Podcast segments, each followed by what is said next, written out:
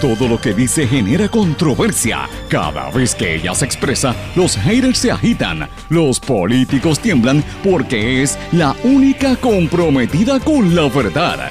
Periodista, bloguera, relacionista licenciada, analista de la noticia, escritora y le dicen la provocadora en las redes sociales. Y ahora comienza en blanco y negro con Sandra Rodríguez Coto. Bienvenidos a su programa en blanco y negro con Sandra. Para hoy lunes 25 de enero del 2021 les saluda Sandra Rodríguez Coto. Nombramientos en el Departamento de Salud levantan sospechas. ¿Quién de verdad manda en salud? ¿Cuál es el vínculo entre la gente que acaba de nombrar el doctor Carlos Mellado y la ex representante acusada de corrupción María Milagros Tata Charbonnier. Hoy lo vamos a hablar aquí en este programa. Vamos a hablar también del contrato tóxico que el Departamento de Salud sigue pagando a un edificio que está vacío mientras tiene a una dependencia en otro edificio en, Río Piedras y lo quieren mudar para Torrey. Ya llevan más de un millón de dólares pagados. Un, un contrato bien nebuloso que todavía no han podido de tener ni siquiera los últimos tres secretarios, y eso está ahora mismo en manos del actual secretario, el doctor Carlos Mellado. Anoche tembló cerca de las Islas Vírgenes, tembló cerca de 5.4, la gente sigue bien preocupada, pero gracias a Dios que no hubo eh, eh, aviso de tsunami, estamos atentos porque ha seguido temblando la tierra.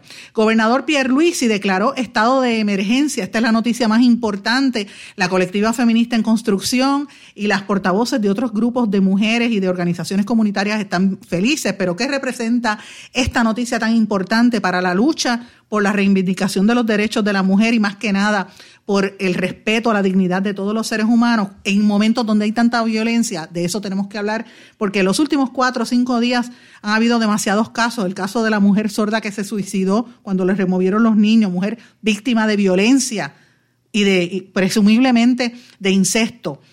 La, la, enfermera víctima de un feminicidio que la mataron, la mujer agredida por su pareja anoche, tres mujeres que también maltrataron a una anciana, son ejemplos más recientes de lo que es la violencia, además de todos los casos que hemos visto de asesinatos de jóvenes en el país. Los casos del COVID-19 siguen subiendo. Murió por desgracia un teniente de la policía, pero la gente sigue en la calle y no oye consejo. Presidente Joe Biden prohibirá la entrada a Estados Unidos de la mayoría de los extranjeros que no hayan estado en, eh, en el área de Sudáfrica y que no tengan la vacuna. Líderes indígenas de Brasil demandan a Bolsonaro por crímenes contra la humanidad.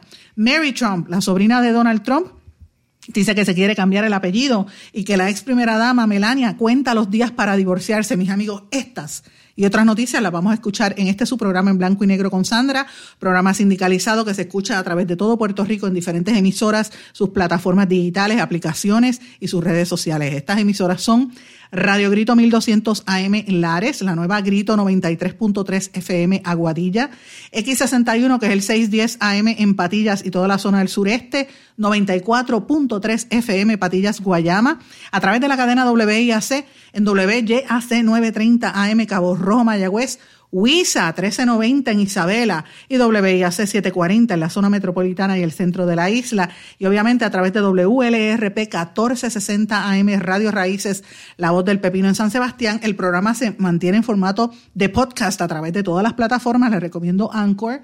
Y a las 8 de la noche en diferido por la plataforma web radioacromática.com. Vamos de lleno con los temas para el día de hoy. En blanco y negro con Sandra Rodríguez Coto. Amigos, bienvenidos a su programa en blanco y negro con Sandra. Hoy es lunes, comenzando la semana, una semana que promete mucha intensidad.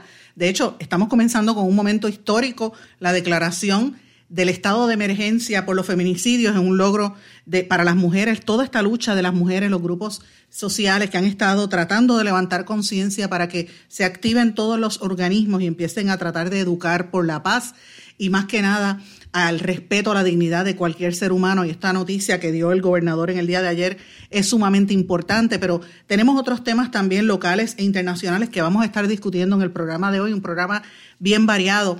Y antes de comenzar, quiero decirle dos cosas. La primera, que hemos estado trabajando y revelando investigaciones en los últimos días. Hoy vamos a continuar con este proceso y estamos pendientes porque estamos recibiendo más información sobre lo que está ocurriendo con el designado jefe del Cuerpo de Bomberos, Javish Collazo, y vamos a estar trabajando. Si tenemos la información hoy, la vamos a sacar, de lo contrario, lo, trabajamos para mañana, eh, sobre serios eh, señalamientos hacia este nombramiento, las situaciones que están ocurriendo internas. Ustedes recordarán que la semana pasada anunciamos y, denunciamos, debo decir también, una serie de, demandas que él tiene. Tenemos sobre siete declaraciones juradas de ex empleados alegando los problemas de acoso laboral, acoso sexual, hostigamiento sexual también en el empleo y el uso indiscriminado de armas largas sin tener licencia para portar, ¿verdad? Amenazas y otra serie de cosas que no entiendo cómo es posible que lo quieran mantener en absoluto silencio ante la barbaridad de lo que está ocurriendo en el cuerpo de bomberos. Pero no es lo único de lo que hemos estado trabajando en estos días, como les dije. Venimos con unas noticias de salud y otros temas adicionales. Pero antes de comenzar, quiero decirles algo. Eh, quiero, en primer lugar, darle las gracias por todos los mensajes que hemos estado recibiendo durante este fin de semana. Y no lo dije en los titulares, pero lo digo ahora. Usted sabe que me puede escribir a través de las redes sociales Facebook, Twitter, Instagram, LinkedIn también por el correo electrónico en blanco y negro con sandra arroba gmail.com. De hecho, algunas de las noticias que voy a hablar aquí hoy las recibí por LinkedIn. De hecho, eh, ayer estuve conversando con un cineasta a través de esa red social que escucha nuestro programa en diferido por las plataformas, eh, la aplicación de X61 y también por el podcast, porque vive fuera de Puerto Rico, está en Los Ángeles, California, eh, y es puertorriqueño. Estuvimos conversando cibernéticamente, así que le doy las gracias a Milton y a otros eh, radioescuchas también, mucha gente del centro de la isla, de verdad que fue, eh, fue bien emotivo recibir tantos mensajes de los amigos de, de Orocovis, Morovis, Ciales, Barranquitas, todos esos todos esos pueblos que nos están sintonizando, se mudaron con nosotros a WIAC 740, nos escuchan por ahí, nos escuchan también por el podcast.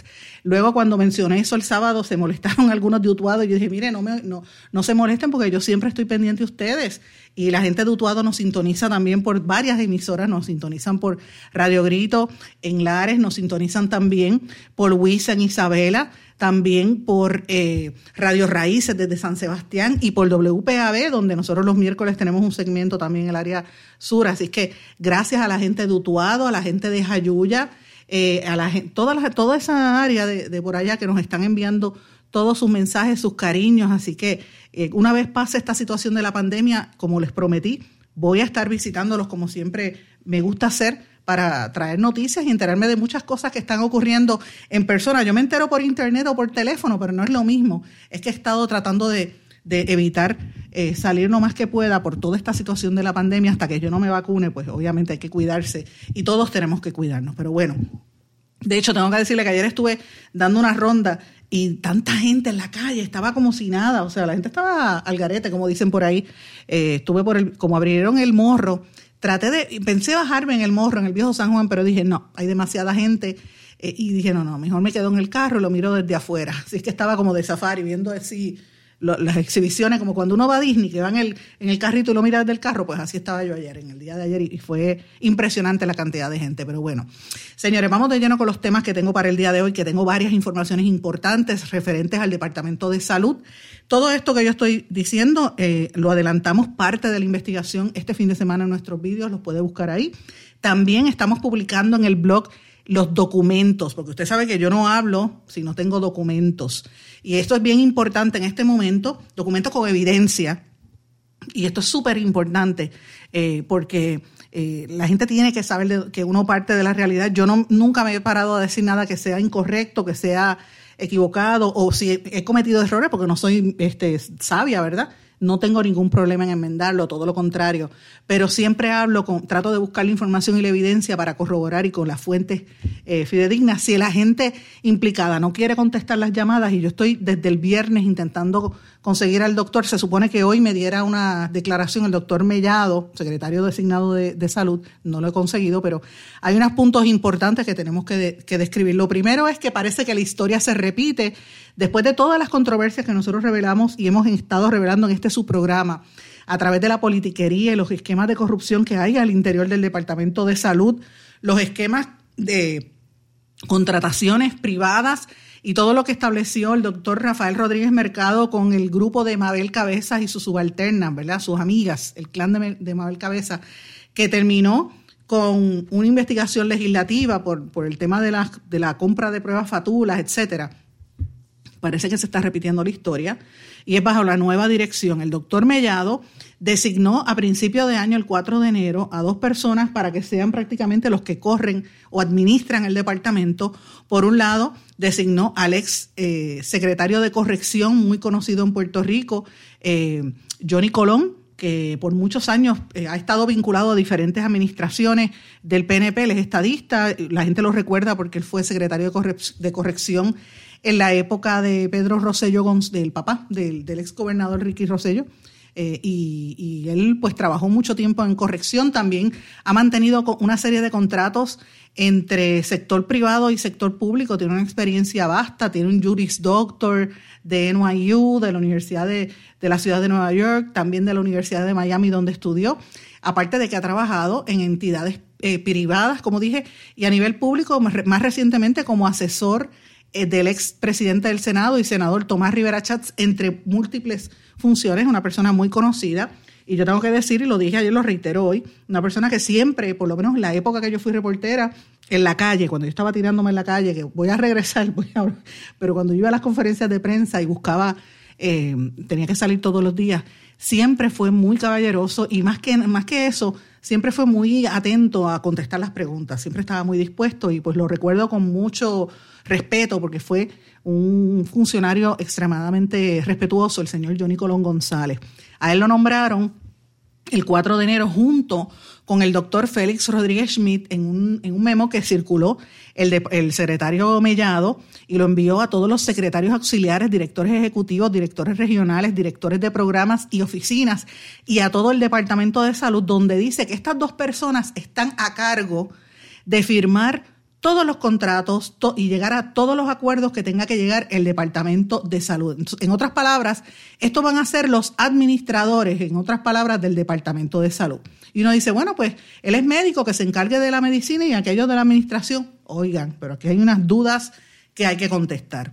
El doctor Félix Rodríguez Schmidt, que también es amigo de Mellado desde hace mucho tiempo, tiene unos vínculos con Mellado desde que Mellado venía de la oficina del procurador del paciente. Y aquí es donde viene la controversia. La senadora del PNP, Lucy Arce, el 23 de septiembre del 2008, y esto está publicado en varios medios, incluyendo el periódico Primera Hora, donde se denuncia, donde se, se publica esta denuncia que hizo Lucy Arce, diciendo que pedía la destitución entonces del doctor Félix Rodríguez Schmidt, ¿verdad? Porque él era en aquel momento el administrador de la Casa del Veterano y en, él enfrentaba acusaciones por fraude y venta ilegal de medicamentos controlados. Los hechos se remontaban al 6 de agosto del 2008 en el estado de Iowa en donde Rodríguez Schmidt fue acusado junto a otros cuatro médicos y una sexta persona por la distribución de 12 millones de pastillas de medicamentos controlados a los pacientes que nunca ellos atendieron personalmente. La venta se hizo a través de Internet y a través de 72 lugares dentro de esa red en los cuales vendían, vendían medicinas recetadas. En total se emitieron 22 acusaciones contra la empresa Medical Web Services, incluyendo las acusaciones a Schmidt. Él operaba además la empresa Bridges for Health, que el 16 de julio del año 2008 tuvo el contrato para administrar la Casa del Veterano en Juana Díaz. En aquel momento la, senadora Lucy Arce dijo que esa empresa estaba dando servicios de cuidado de enfermería y atención domiciliaria para alrededor de 120 pacientes con un contrato de 7.5 millones de dólares federales y estatales. Pero cuando habían esas acusaciones a nivel federal, pues no era propio que él estuviese al mando y tuviese esos contratos y ese era el señalamiento que decía Lucy Arce. En aquel momento el procurador del veterano era Luis Ramos y rechazó eso y dijo que no, que, que él le había solicitado al Departamento de Justicia una opinión y dijo que el doctor Rodríguez Schmidt era inocente hasta que se probara su culpabilidad. Eh, y eso pues habrá que ver qué pasó al respecto, pero había, de que había eh, unos señalamientos eran obvios. posterior a eso, estoy hablando del 2008, en el 2013 trascendieron nuevamente estos cuestionamientos por los vínculos de amistad que se, mantenían entre el doctor Rodríguez Mercado y este señor eh, Rodríguez Schmidt, ¿verdad? El, doctor Mercado, eh, eh, Mellado, perdón, el doctor Mellado y el doctor Rodríguez Schmidt. y obviamente el, parte de, los vínculos que había era que decía que cuando Rodríguez Schmidt estaba en la oficina de, después fue a, Mellado lo contrataron como procurador del, ustedes recuerdan que él fue procurador de, de la salud, pues el doctor Mellado contrata en la oficina de, ese, esa procuraduría a Rodríguez Schmidt y en todo el tiempo que estuvo allí solamente hizo tres informes por los cuales facturó 12 mil dólares. Y esto pues también levantó sospechas y salió publicado, en este caso fue en el medio Noticel, eh, con una serie de señalamientos, y se le vinculaba que, los, que ellos tenían esa amistad a través de la representante María Milagros Tata Charbonnier, porque Tata Charbonnier antes de ser legisladora supuestamente fue la que representó al doctor en un proceso de divorcio, alegadamente sin cobrarles. Así que cuando Tata Charbonnier ganó el escaño como legisladora, el contrato que tenía Rodríguez Schmidt pasó entonces a la corporación del esposo de Milagro Charboniel, Orlando Montes.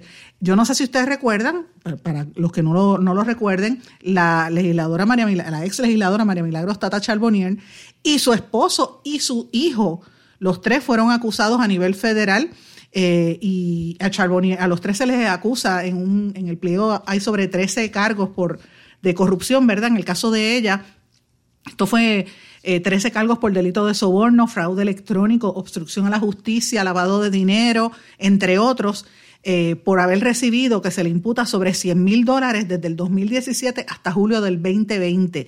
El esposo de ella, Orlando Montes, que, que fue con quien tuvo los vínculos el doctor Rodríguez Schmidt, ¿verdad? Y también el doctor Mellado, pues él también fue acusado este año, el año pasado, junto al hijo de ambos, Orlando Montes Charbonnier. Ustedes recuerdan que los tres fueron eh, vinculados. Entonces yo pregunto, si, ¿verdad? Obviamente uno es inocente hasta que se le pruebe lo contrario. la ex legisladora María Milagros Tata Charbonnier, su esposo y su hijo todavía son, están en ese proceso, no han sido convictos, ninguno de los tres, ¿verdad? Pero cuando hay tantas imputaciones, y ya han habido imputaciones no en Puerto Rico, sino en Iowa, desde el año 2008, con este señor, este doctor eh, Rodríguez, Rodríguez Schmidt, la pregunta es, ¿cómo es posible que el doctor Mellado haya caído en este error de contratar a este doctor para manejar nada más y nada menos que los contratos del Departamento de Salud? Cuando ha habido tantas señalamientos y tantos cuestionamientos en el Departamento de Salud por los manos manejos de fondos públicos. Eso es lo que él tiene que contestar. Y esto levanta mucha sospecha porque estamos en medio de una pandemia, el departamento está bajo fuego y esto lo ato a la otra información que yo vengo publicando hace más de un año, pero que en estos días hemos seguido corroborando más información del contrato tóxico por más de un millón de dólares que está pagando salud por un servicio y un edificio que está vacío. Y yo me refiero, esta es otra controversia que el doctor Mellado tiene sobre sus manos.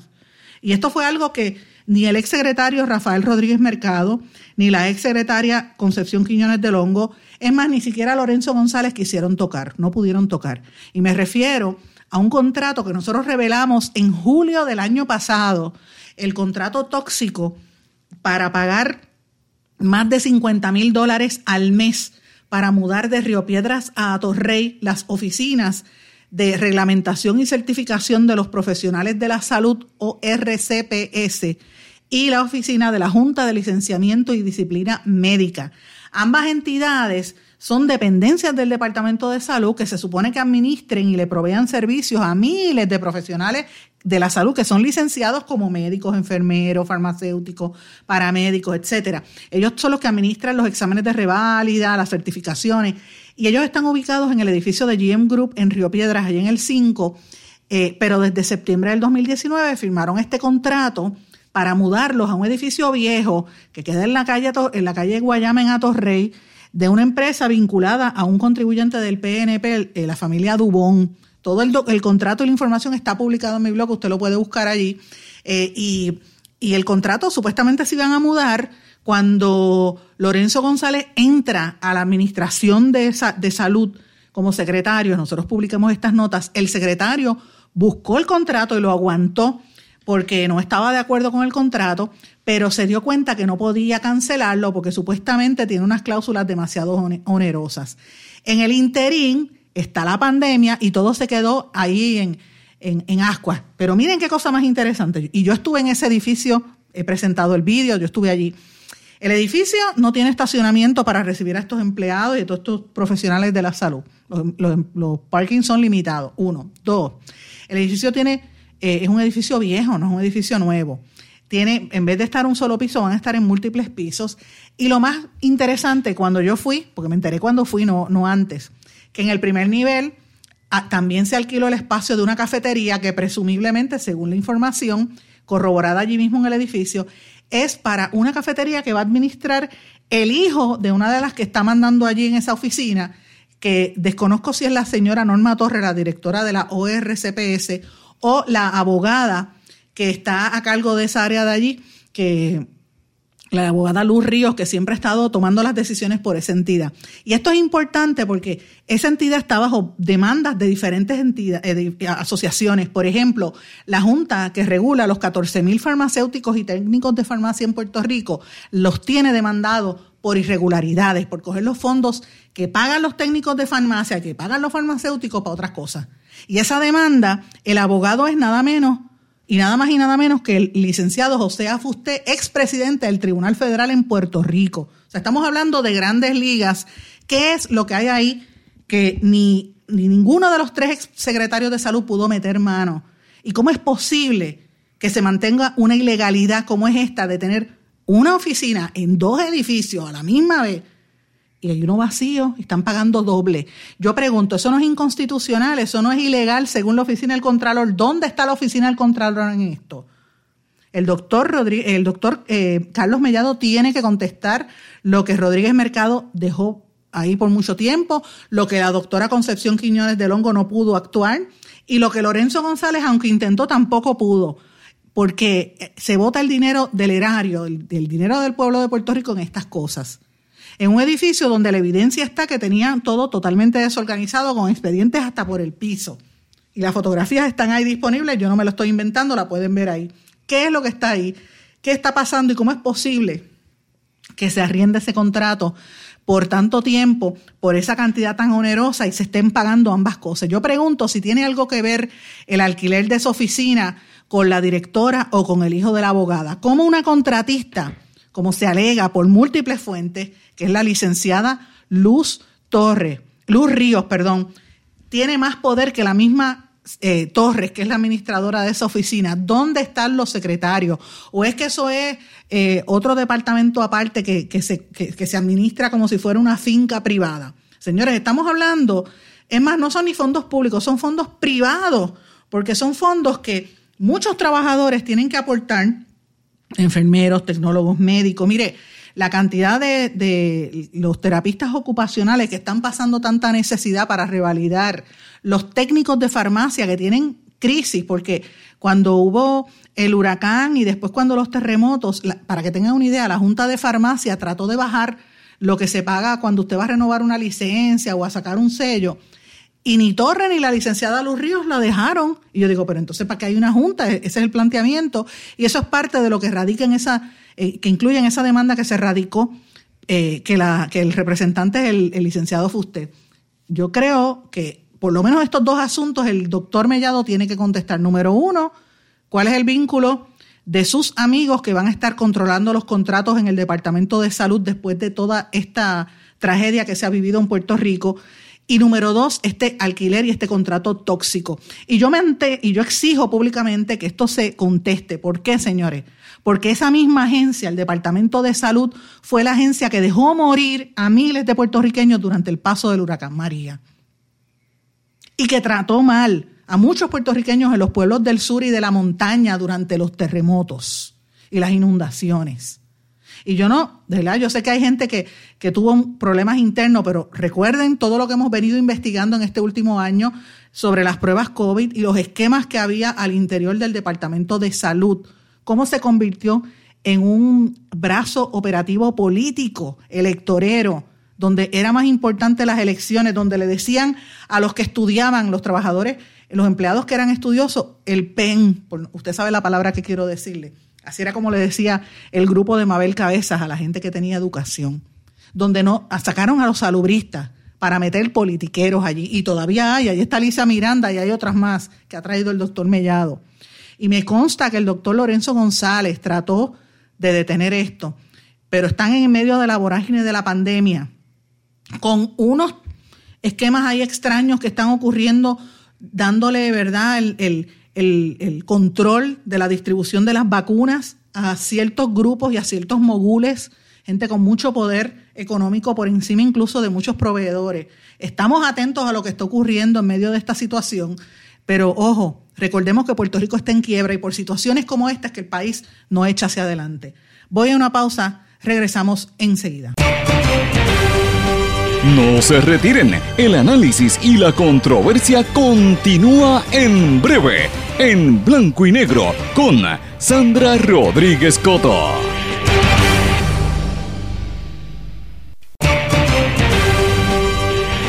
Y ya regresamos con el programa de la verdad, en blanco y negro, con Sandra Rodríguez Coto. Y regresamos en blanco y negro con Sandra, mis amigos. Los casos de COVID siguen subiendo. Hoy se reportaron en esta mañana 157.948 casos del total, que son 85.114 casos confirmados, 6.482 casos probables con pruebas de antígeno, ¿verdad?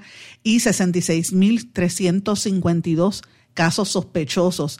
Las fatalidades subieron a 1.778, o sea, cinco muertes más que el día de ayer, y todas estas se añadieron eh, son muertes ocurridas ahora mismo prácticamente en enero, que no son muertes anteriores, ¿verdad?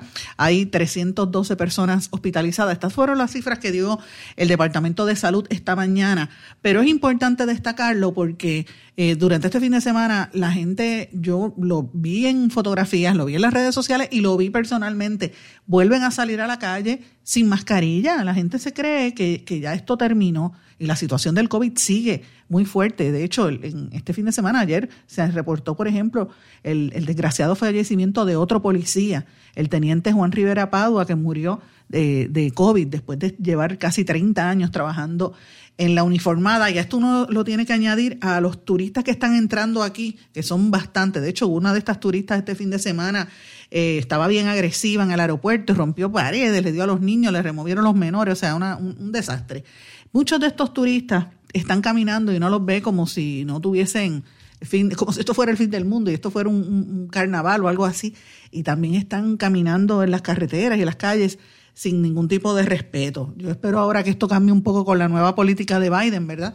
Porque Biden, eh, por ejemplo, dijo ayer que va a prohibir la entrada a la mayoría de los extranjeros que hayan estado recientemente en Sudáfrica, porque como ustedes saben, Sudáfrica es un país donde tienen eh, esta cepa nueva de, del COVID, que es bastante fuerte, y esto hay, que traerlo en consideración porque en los Estados Unidos ya hay más de 25 millones de casos confirmados del coronavirus, más de 400 mil personas han muerto. Oigan eso, 400 mil personas. Esto es una cosa terrible y, y, hay unos problemas serios con las vacunas que no se sabe realmente eh, hasta dónde llega el nivel de las vacunas, si van a estar disponibles.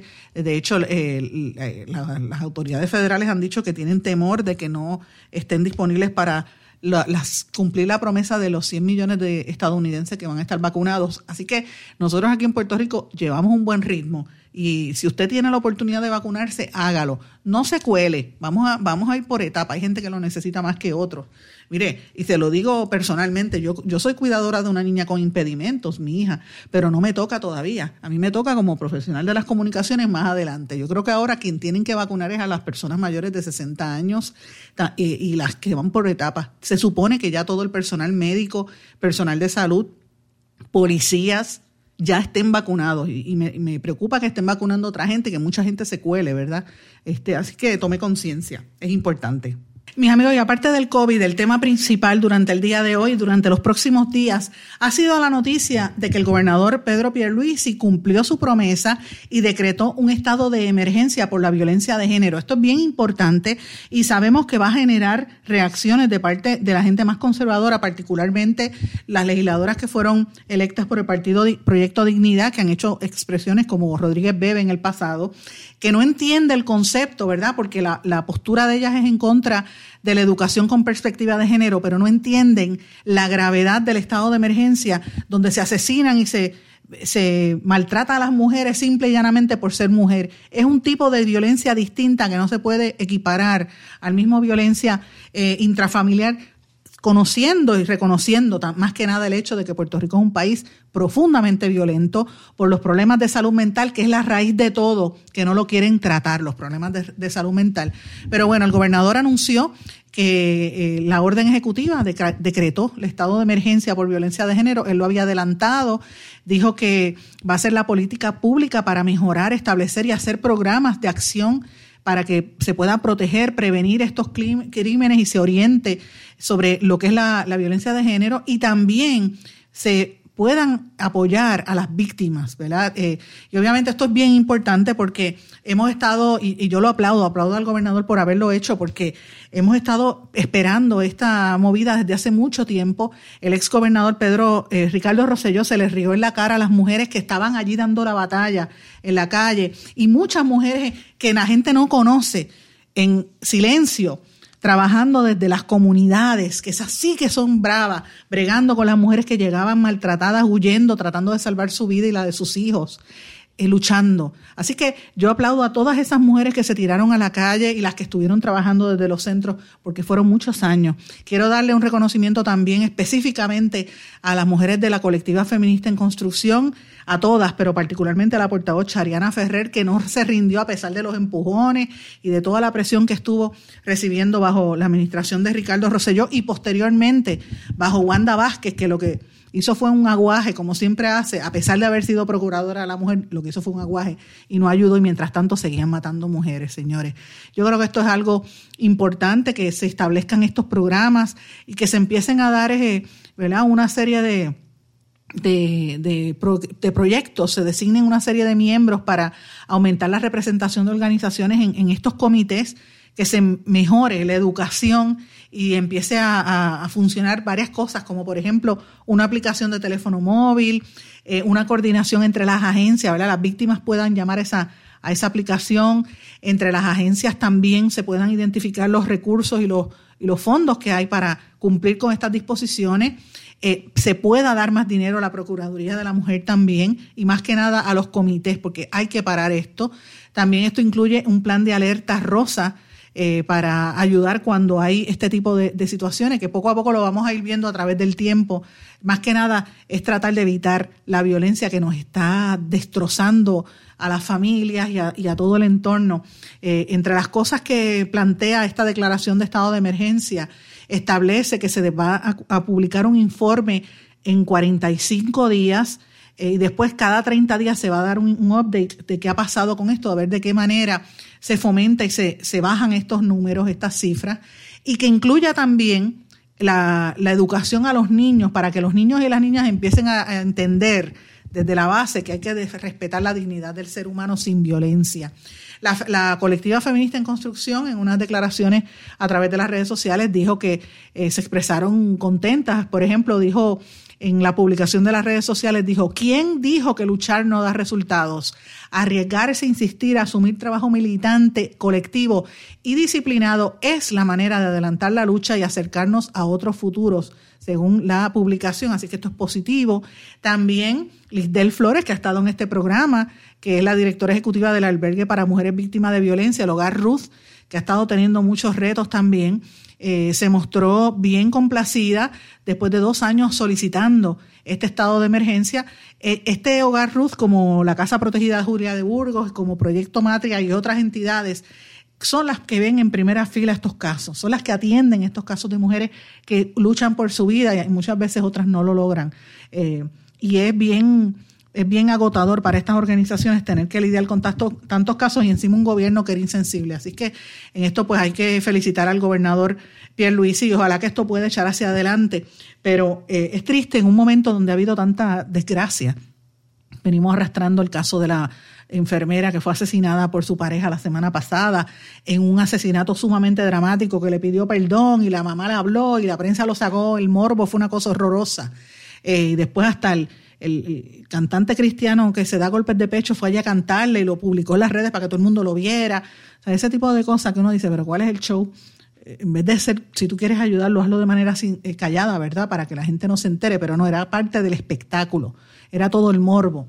Y también, eh, obviamente, vimos la semana pasada el caso que hemos estado trabajando y denunciando de la joven sorda que se suicidó cuando le removieron a los niños sin tener, en el proceso de intervención, sin tener un intérprete ni, ni ayuda, ni el sistema 911, ni la policía, ni el hospital. Nadie la atendió bien y esa muchacha fue y se quitó la vida. Y una muchacha que poco a poco se ha ido corroborando lo que supimos desde el principio, los que estábamos eh, hablando, ¿verdad? A través de los intérpretes con, con gente de la comunidad sorda, que esa muchacha aparentemente fue víctima de violencia de parte de sus familiares y de su marido. Así es que una víctima doble, fíjense ese caso, pero no son los únicos casos, señores, también eh, una mujer resultó herida en la boca y en la pierna izquierda luego de que fue a conocer un hombre eh, y a una mujer en Aguadilla y supuestamente entraron, eh, ¿verdad? Este, con la otra mujer tuvieron una pelea porque la mujer andaba con el hombre que va a ser su pareja y terminó con una herida. Fíjense cómo es la violencia, terminaron peleando aquellas dos y tuvieron que que trasladarla al hospital Padilla de, eh, Padilla de Aguadilla, donde le tuvieron que tomar varios puntos de sutura cerca de la boca y 40 puntos en la pierna izquierda, estaba estable dentro de la condición. También hubo un caso que me, me trastocó un poquito de tres mujeres que fueron acusadas en el Tribunal de Mayagüez por cargos de maltrato a un envejeciente y daños a la propiedad. Eh, estas tres mujeres, Lisandra Feliciano Rivera, Emma Feliciano y Sheilis Valentín, en octubre, los, hechos se remontaban a octubre del año pasado, en el garaje Fito, en la calle eh, Manantiales, allá en Mayagüez, eh, agredieron a una señora, Emma López Molina, de 70 años, y le causaron daños en su Toyota Yaris de 2016 y el caso fue llevado al tribunal y tuvieron que pagar, le, pusieron grillete electrónico. Pero miren cómo es el, el, entorno, ¿verdad? Donde estas mujeres agreden a una señora mayor. Y como si eso fuera poco, recordemos también que este fin de, eh, eh, ayer, me parece que fue, o el sábado, el caso del abogado, eh, y me da pena, Jerome Garfer, a quien conozco hace bastante tiempo, pero no es la primera vez que le imputan o lo acusan de violencia doméstica. Ha tenido que se sepa por lo menos tres casos de alegaciones, pero ya por este último le, quitaron hasta los contratos que tenía con el gobierno. Él había sido el, el, tesorero del Partido Nuevo Progresista y tenía contratos en la Fortaleza. Así que todos se los cancelaron en, porque también fue acusado o por lo menos imputado de violencia doméstica. Así que esta es la única manera que la gente empiece a entender. Esto se, hay que cortarlo por, por ¿verdad? De, de, de, raíz y empezar a educar en la, en la diversidad y en el respeto a la dignidad de otro ser humano que es mujer o es vieja o es niña, pero hay que respetarla como cualquier ser humano. Y eso es lo que tenemos que fomentar para que estos casos de violencia sigan bajando y más que nada se atiendan los temas de salud mental, porque con educación y con tratamiento todo se puede solucionar. Eso es lo más importante. Tengo que irme a una pausa. A nuestro regreso venimos con noticias internacionales. Regresamos enseguida. No se retiren, el análisis y la controversia continúa en breve, en blanco y negro, con Sandra Rodríguez Coto. Más que un plan de salud, somos alegría para nuestro pueblo. Somos seguridad. Somos nuestra gente. Más que un plan de salud, somos nuestra comunidad. Somos bienestar. Somos tu acceso a 64 hospitales, médicos y especialistas en todo Puerto Rico al cuidado de tu salud.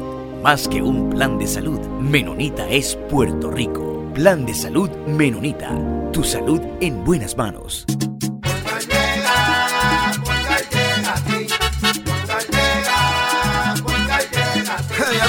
Eso es lo que te responden, pero ahora botaron la ola. Porque ya no importa en qué parte de la isla estés. Si tuviste un accidente, mi gente de Poingal le llega a tu casa o trabajo para que no te complique. Con servicio en todas partes de la isla y el mejor servicio al cliente. Por eso y mucho más, yo Piru lo digo, yo quiero Poingal. ¡Duro!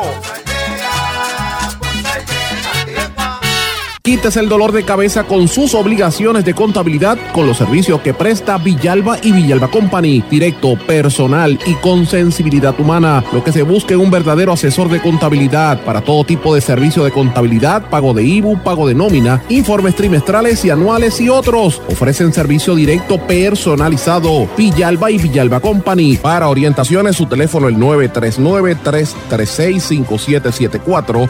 939-336-5774. 5774. Y ya regresamos con el programa de la verdad en blanco y negro con Sandra Rodríguez Coto. Regresamos a esta parte final de en Blanco y Negro con Sandra, mis amigos. Quiero hablar de varias noticias de fuera de Puerto Rico, empezando por los Estados Unidos, donde la violencia también está haciendo su agosto, por desgracia. Uno pensaría, y, y se ha llevado el mensaje en, en, la mayor parte de los medios liberales de que todo va a ser paz y amor con la juramentación de Biden y con la salida de Trump, pero eso es una falacia. Tenemos que recordar que la mitad de la población americana está molesta, está dividida por la mitad de esa nación y los americanos que votaron por Trump se sienten totalmente abandonados, están molestos y hay casos de violencia y tan reciente como el 6 de enero, recordemos que fue la toma del Congreso eh, y estas cosas pues pueden seguir dándose. Eh, la prensa ha estado publicando mucha noticia sobre algunos de los que han sido arrestados en el Congreso, que se sienten abandonados por la gente de Trump porque los acusaron criminalmente.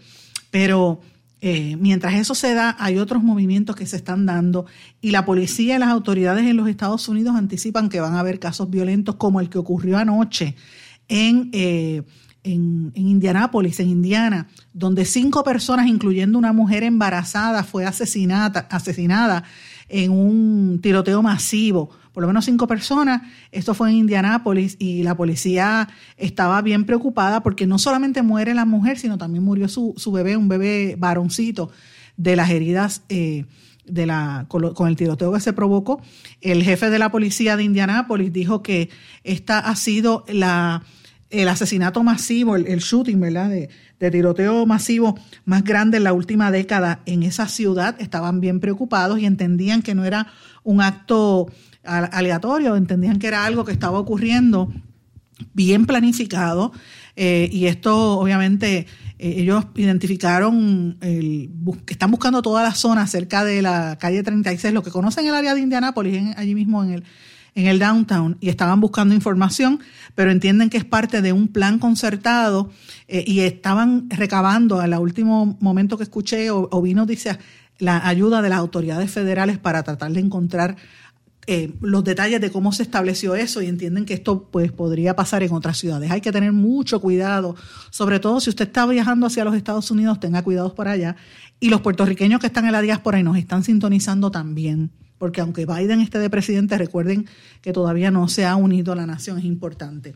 Y mientras tanto, Biden, como le dije en los titulares, anunció que va a prohibir la entrada de la mayoría de los extranjeros que hayan estado recientemente en Sudáfrica eh, y también va a promover que tengan la vacuna, ¿verdad? Esto entró en vigor y, obviamente va a prohibir la entrada de viajeros que no sean estadounidenses, que hayan estado en Brasil, en, Río, en Reino Unido, en Irlanda y en 26 países de Europa. Así que, este, obviamente, anula parte de la orden de Donald Trump, eh, levanta algunas restricciones, pero como la, el tema este de Sudáfrica está tan fuerte, el, el, COVID por allá, eh, él está eh, paralizando eso y dijo también en otra de las órdenes que va, esto lo puso creo que fue el viernes o el sábado, que va a ser el uso obligatorio de las mascarillas en todas las entidades federales, incluyendo también eh, los, en los centros, en cualquier método de transportación, aviones, barcos y trenes.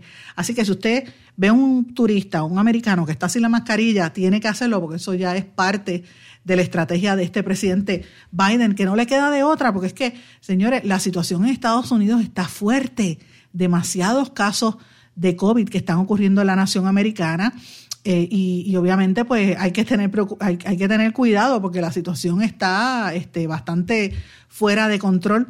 Eh, creo que van eh, varios millones que aumentaron de un día para otro de los casos de pacientes de COVID. Así que hay que tener 25 millones, imagínate, de, personas que están contagiadas con, con, esta enfermedad. Todos los muertos cada día son más, así que hay que tener mucho cuidado con lo que está ocurriendo en la nación americana. Pero aparte de eso, quería mencionarles también una noticia que me pareció interesante.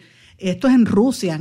ustedes saben que en Rusia fue el opositor de al que habían tratado de, envenenar, el opositor eh, a, eh, Alexei Navalny, opositor de, de Putin y la gente se tiró a la calle a protestar y empezaron a tener, hubo unas escaramuzas y no. Entonces el gobierno de los Estados Unidos dijo, mira que no, tiene que haber democracia, tienen que permitirle hablar y pueden hacerlo. Entonces el gobierno de Rusia dice, pero ven acá, ustedes están criticándonos a nosotros cuando nosotros no autorizamos este tipo de protesta. pero para a usted nos puede criticar a nosotros, pero nosotros no podemos criticarlos a ustedes cuando hubo la toma del Congreso. Ese fue lo que este, ripostó el gobierno de Rusia. Y señores, e, lo que ha pasado en Estados Unidos ha dejado tan mal a la nación americana ante el mundo. Eh, y obviamente, pues va a replantearle este deseo de los Estados Unidos de intervenir en otras partes. Rusia no se va a quedar dado.